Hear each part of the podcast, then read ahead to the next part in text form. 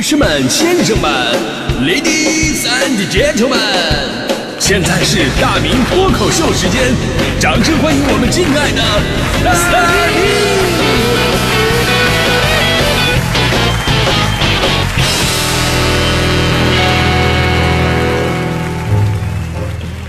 明！好，欢迎各位来到今天的大明脱口秀，我是大明。哎，说到 QQ 啊，我已经卸载了，起码有五年左右的时间了。呃，因为自从有了微信之后啊，真的几乎就没怎么用过 QQ 这个东西了。但今天说到 QQ 话题的时候呢，我相信很多朋友跟我一样，那真的充满太多回忆了，都不用说别的，就只要说出你的 QQ 号码，我就大概知道你什么年龄啊。九位数的差不多已经参加工作了，那八位数的 基本都是社会的中坚力量了。我们小编啊，有一天问我说：“大明哥，你的 QQ 邮箱是多少？我给你发个东西。”我告诉他我 QQ 邮箱那个号码之后呢，第一个反应就是：“明哥，你看你快退休了吧？什么快退休？我只是玩的比较早而已。”啊，我记得当年 QQ 还叫 OICQ 这个时代，应该是在一九九九年左右吧。我呢，就是差不多从那会儿开始学会的上网，上网就接触了当年的 OICQ。我至今还记得我的第一个 QQ 号码是七位数的。第一个头像呢是一只鸡，然后第一个名字叫刘德华，第一个名字。那我觉得这个名字当时可能比较有吸引力吧，可能会不会有真的粉丝啊把我当成真的刘德华啊？然后那会儿 QQ 不是有一个功能吗？就是根据你的姓名去查找，然后发现全国有好几十万个刘德华。所以呢，QQ 的诞生啊，真的伴随着我整个青春，我的世界也是由 QQ 为我打开的。从一个非常沉默而且有点自闭的男孩。到后来一周见三个网友，那会儿见网友啊，真的特别的单纯啊，在聊天过程当中说话也很不艺术，都非常直接啊，单纯嘛，就特直接嘛，就是你好，你多大了？你几岁？哪个学校的？你好看吗？我们见个面啊，在哪儿？你穿什么衣服？好的，我现在过去八八六。然后呢，见网友就真的是见网友啊，相互看一眼，然后哈哈一笑就走了啊，自己也不知道为啥。也是自从有了这个 QQ 之后呢，我们跟别人的联系方式也发生了巨大的改变。我们总是说啊，这个微信的诞生让我们如今很少打电话了。其实这个功能并不是说微信的，而是说 QQ 的。其实自从有了 QQ 啊，那串 QQ 号就已经代替了电话，成为了我们非常非常关键的一个身份信息。因为有的时候你说你在社交场合，对吧？你跟陌生人直接要人家电话，就显得很突兀。而且就算你把人家电话要来了。那打电话本身这事儿也很尴尬，因为你只有有事儿才能打，你不像 QQ 啊，平时没事可以聊闲，对吧？有一次我在我们学校做活动，认识一个别的学院的女生，哎呦，长得特别漂亮，当时我就忍不住了，我跟她就要要电话啊，我承认我有赌的成分啊，人家给不给不一定，对吧？然后就脸皮厚嘛，就要，然后那女孩直接跟我说我说，哎呀，电话就算了吧，还是 QQ 方便，然后把她 Q QQ 号码告诉我了。当时我一看，我的天啊，这有戏啊，对吧？然后回头我去学校旁边啊网吧，我就把他号给加了。然后他的 QQ 的验证信息是，我的电话号码是多少？验证了才能通过。大姐，咱们可不可以不这么含蓄？呃，那会儿的 QQ 吧，跟现在的微信不一样。那现在的微信呢，更多是熟人社交，这里边都是认识的人。但那会儿 QQ 啊，你加的人大多数都不认识。或者呢，认识的也可以在里边相互匿名开玩笑，你改个名字就去骗人家。就很多女生啊，就特别喜欢用这招来骗自己的男朋友。我当时初恋就特别喜欢干这事儿啊，换个名字，换个头像啊，装陌生人来约我。哎呀，出来约吗？啊，特别无聊。就每一次啊，我都告诉他啊，对不起，我有女朋友了。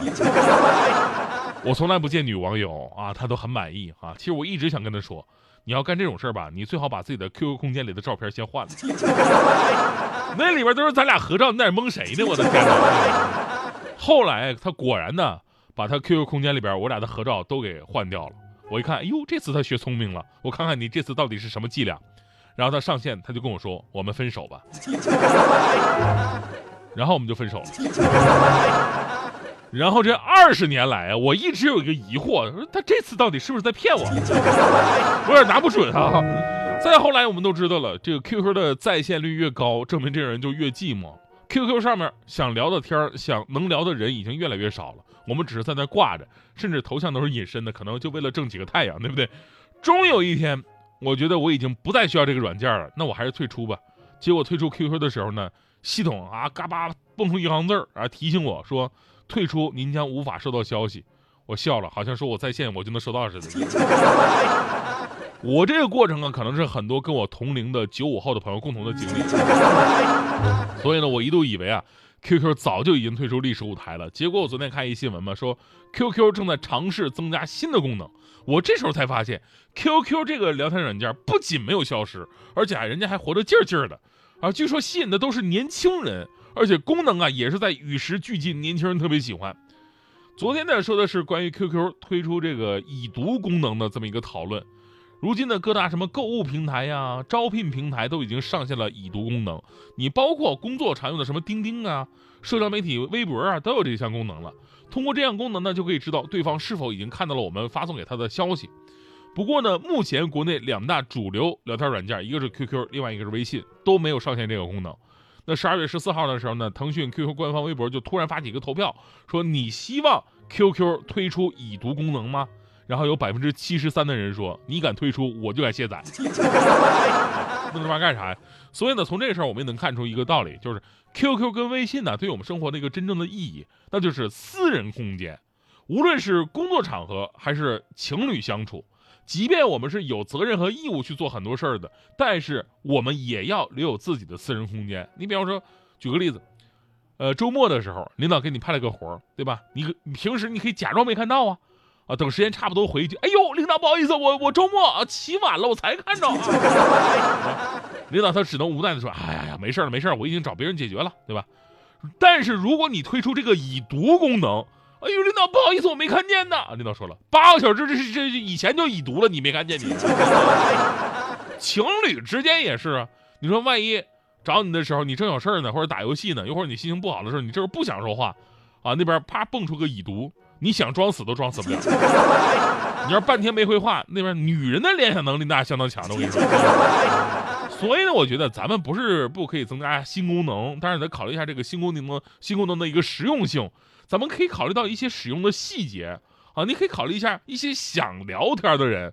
你要增加增加功能的话，我我真的替你想过，您可以增加这个，就是有人想跟你聊天的一些提示功能啊。什么意思呢？就类似于对方看你们的聊天记录已经好久了，快找他聊聊吧，对吧？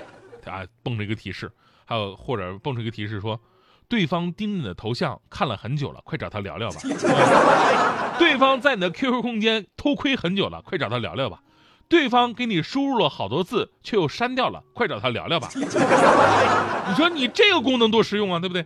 就是对方可能会有点尴尬，对吧？其实不管现在的 QQ 怎么样，这都是我们一代人的回忆了，甚至是社会上经济文化发展上的一个 巨大的深刻印象。你知道当年。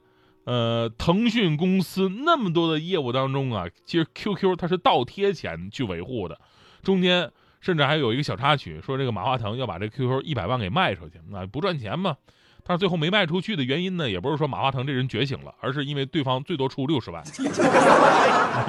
而如今 QQ 的用户呢，已经高达八点五亿，这是非常恐怖的数字，它仅次于微信。而且我们说微信的火爆呢，也是以 QQ 的用户基础为基础的，没有 QQ。就没有微信。前两天的时候呢，我因为这个注册腾讯视频会员啊，又要求我下载 QQ 了。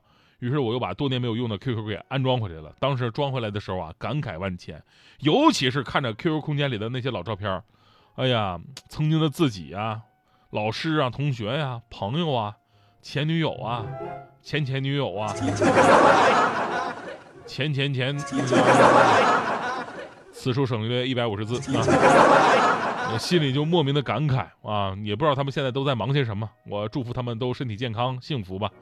而就在这个时候，我 QQ 上有个很久没有联系的头像突然就亮起来了，啊，哭嚓一下给我发送一条消息说在吗？我一看，哟，这是我许久未见的小学同学呀，那份感动啊，这多年未见的感动无以言表啊，对吧？而且是在很久不用的这个平台上，对吧？特别感动。而以我多年媒体人的经验，小学同学从来没啥联系，突然联系你。大多都是借钱，于是呢，当时我没敢回话啊。结果呢，看我半天没反应，然后呢，小学同学又回了一句：“啊，放心，今天不是来找你借钱的。”我当时立刻松了口气啊，哎，我在，你啥事你说吧。然后我小学同学说：“那什么，明天可以找你借点钱吗？好不容易看你上线了，那相见就是缘分。”